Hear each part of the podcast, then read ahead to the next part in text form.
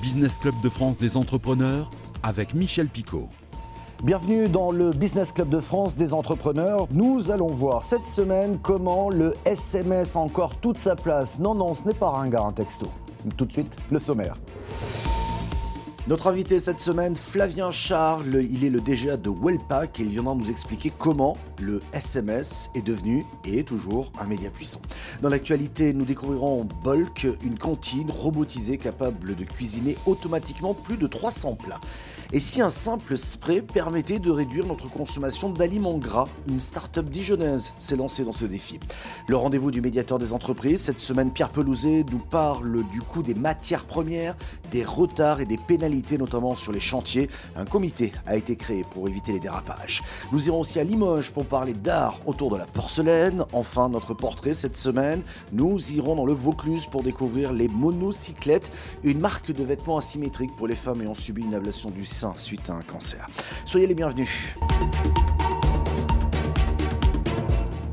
Notre invité aujourd'hui, Flavien Charles, directeur général associé de Wellpack. Bonjour Flavien. Bonjour Michel. Alors on va rentrer dans le vif du sujet directement. Wellpack, vous faites quoi? Vous proposez quoi?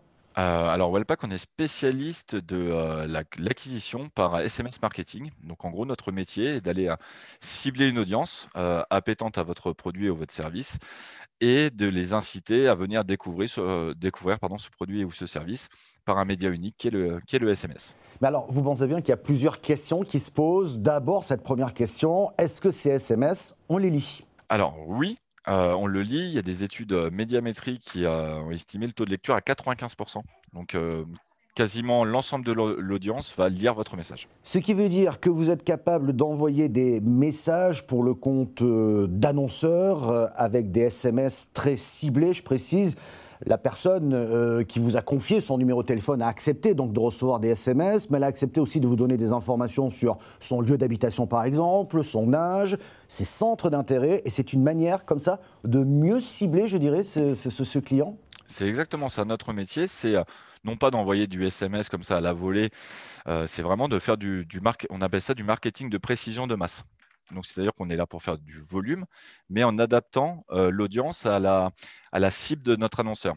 Si euh, on a un, annonceur qui cherche euh, absolument des femmes de 30 à 45 ans qui soient CSP+, et qui soient propriétaires de leur habitation, on va pouvoir isoler cette audience, y compris localement, pour bah, pouvoir leur, pousser un, sujet qui, leur parle et, vraiment l'appétence au, au, sujet qui est, qui est poussé est primordiale dans notre média. Alors, il faut quand même savoir que le SMS, c'est très perso, ça arrive directement dans notre poche. Est-ce que ça veut dire qu'il faut adapter son message pour ne pas être un peu trop intrusif? C'est ça, exactement. C'est l'avantage. Euh, et le petit bémol du, média, c'est pour ça que je te disais qu'on ne peut pas envoyer à tout le monde comme ça sans, sans affiner. L'intrusivité, à partir du moment où le message qu'on va pousser correspond à vos centres d'intérêt, à partir du moment où la pression euh, commerciale est euh, ultra limitée, à partir de ce moment-là, il n'y a aucune raison d'être réfractaire ou en tout cas d'être euh, gêné par la réception de ce SMS. Donc, le côté pression commerciale, toi, en moyenne, on reçoit deux SMS de prospection par semaine versus 10 emails de prospection par jour. Mmh. Donc, si c'est rare, et que ça correspond à vos centres d'intérêt, bah forcément, on, est un peu plus attentif à ça. Et la prise de parole, de toute façon, est un petit peu différente également depuis le Covid. Hein. On est plus sur la mise en avant de services, la mise en avant de, euh, des conditions sanitaires plutôt que sur la mise en avant d'offres commerciales assez agressives qui a, tendance un petit peu à lasser, notamment les prospects. Euh, Flavien Charles, qui sont vos clients? Honnêtement, il y a zéro limite. Ça va être la petite TPE très locale qui a un besoin sur un bassin de, de 20 000 habitants, mais ça peut être aussi l'énorme réseau de grande distribution qui, euh, lui, a une, implantation euh, bah, sur toute la France. Ça peut être de l'administration qui a besoin de, communiquer avec ses administrés. On est quand même dans une période où on les voit un petit peu moins que d'habitude. Et puis, ce ne sont pas des gens qui sont habitués à communiquer, mais pourtant, il faut bien prendre contact avec eux, donc de l'administration. Euh, tout est possible. Aujourd'hui, les, offices du tourisme, des gens comme Santé publique France, des, tous ceux qui s'occupent de la voirie, qui ont besoin de communiquer sur des travaux, euh, honnêtement, ce qui est important, ce qu'il faut retenir, c'est le média et le point de contact. Le point de contact, donc l'opt-in SMS. Merci beaucoup, Flavien Charles, d'avoir répondu à nos questions. Voici la première cantine entièrement robotisée. La machine s'appelle Bulk. Elle tient dans 2 mètres carrés et permet de faire 300 plats différents, du chaud, du froid, des desserts, du salé, du sucré, le tout en 45 secondes. C'est ce qu'explique le fondateur de cette start-up qui a levé 4 millions d'euros. Les clients passent commande en quelques clics. Ils peuvent soit opter pour des recettes déjà toutes faites, soit faire leur propre sélection en fonction de leurs envies, voire de leur régime alimentaire. Un spray à vaporiser sur la langue. Ecta, une start-up dijonnaise, a mis au point un spray pour flatter les papilles et diminuer ainsi l'envie de manger du gras. Des travaux de recherche ayant montré sur des souris l'efficacité des molécules mimant le goût du gras, eh bien Ecta se lance dans une première étude clinique cette fois-ci pour valider ce concept chez l'homme. Elle envisage la commercialisation de ce spray à vaporiser sur la langue en 2025. Une levée de fonds de 2 millions d'euros sera réalisé fin 2022. Et nous retrouvons Pierre Pelouzet, le médiateur des entreprises. Bonjour, on va parler du coût des matières premières. Et là, je me mets un petit peu dans la peau d'un entrepreneur, dans le BTP. Les matières premières ont augmenté, il n'est pas forcément livré, il a forcément un retard sur ses chantiers et il risque des pénalités, des situations complexes qui seront examinées dans le but de trouver des solutions, notamment par le comité d'action sur les approvisionnements et les conditions de paiement que vous co-présidez. Pierre Pelouse peut nous en dire plus? Oui, bonjour Michel. Effectivement, le point de départ, c'est la montée en médiation de sujets autour des approvisionnements. Les approvisionnements, c'est tout ce qui est lié bien évidemment aux matières premières, aux composants électroniques. On sait qu'il y a une tension, une pénurie même sur certaines de ces matières premières ou certains de ces composants.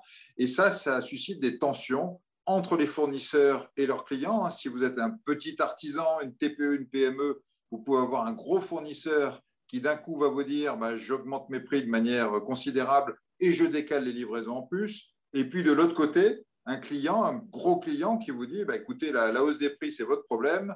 Et puis, euh, si vous me livrez en retard, si vous finissez le chantier en retard, je vais vous mettre des pénalités de retard. Donc, face à ça, bien sûr, il y a la médiation. On fait des dizaines de médiations sur ce sujet. Mais euh, le gouvernement a décidé de nous demander d'étaler, d'étendre le champ d'un outil déjà en place, le comité de crise sur les délais de paiement, pour prendre en compte aussi les problèmes d'approvisionnement.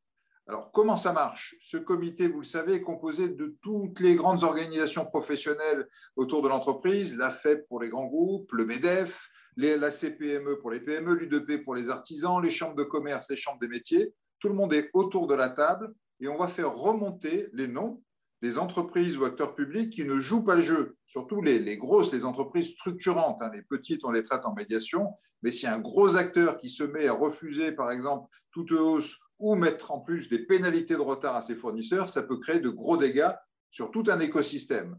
Donc, avec ce comité, on fait remonter les noms, et une fois qu'on est bien calé, on appelle, souvent c'est moi qui appelle, l'entreprise ou l'acteur public concerné pour leur dire Madame la Présidente, Monsieur le Président, le comité qui représente toutes les actions françaises sur, sur l'entreprise vous a identifié comme posant un problème, on aimerait que vous changiez de comportement. Historiquement, ça a formidablement marché sur les délais de paiement. Il y a plus d'une quarantaine d'entreprises qui ont changé de comportement suite à nos actions. Ça commence à se faire sur le BTP. J'ai déjà eu plusieurs interventions plutôt fructueuses. On va le continuer sur tous les domaines de l'économie française. Merci Pierre Pelouzet pour toutes ces précisions. Tout de suite, c'est Éco-Région. Après des études d'art plastique aux Beaux-Arts de Berlin, Patrick Nock a été architecte en Suisse. Il est aujourd'hui designer en France, d'abord à Bordeaux puis à Limoges. Un reportage exceptionnel de cette à Limoges. Ces œuvres sont le fruit d'un designer au parcours atypique. Patrick Nock. Après des études d'art plastique aux Beaux-Arts de Berlin, il a été architecte en Suisse pour être aujourd'hui designer en France. Créé à Bordeaux en 2016, sa société Extra Norme conçoit des objets de différentes catégories, passant du canapé à la carafe, de la table à la tasse. Depuis un an, il s'est installé à Limoges au 41 rue d'Ozette pour se rapprocher des usines de porcelaine et de leur savoir-faire. Pendant 20 ans à Bordeaux, je voulais changer et Limoges me proposait un cadre de vie très agréable, et surtout la porcelaine, les usines de porcelaine sur place, avec qui je communique. Il y a beaucoup d'allers-retours, je vais à l'usine, il faut corriger. Euh, et ainsi, on arrive petit à petit à la forme ou à, l'illustration parfaite. Je travaille avec l'usine qui s'appelle La Fabrique à Saint-Junien. Et pour l'illustration, je travaille avec la porcelaine Arquier. Atelier Arquier.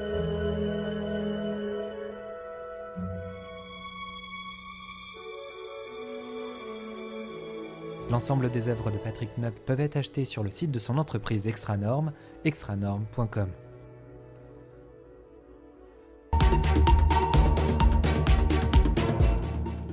Et puis pour euh, terminer, portrait d'entrepreneur créateur accompagné par le réseau BGE. Cette semaine, nous partons dans le Vaucluse, c'est en Provence, pour rencontrer Angélique Lecomte. Elle a créé les monocyclettes.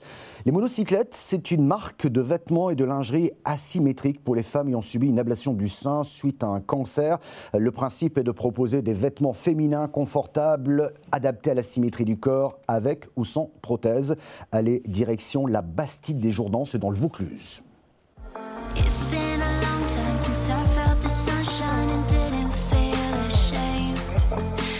J'ai travaillé en psychiatrie pendant 17 ans.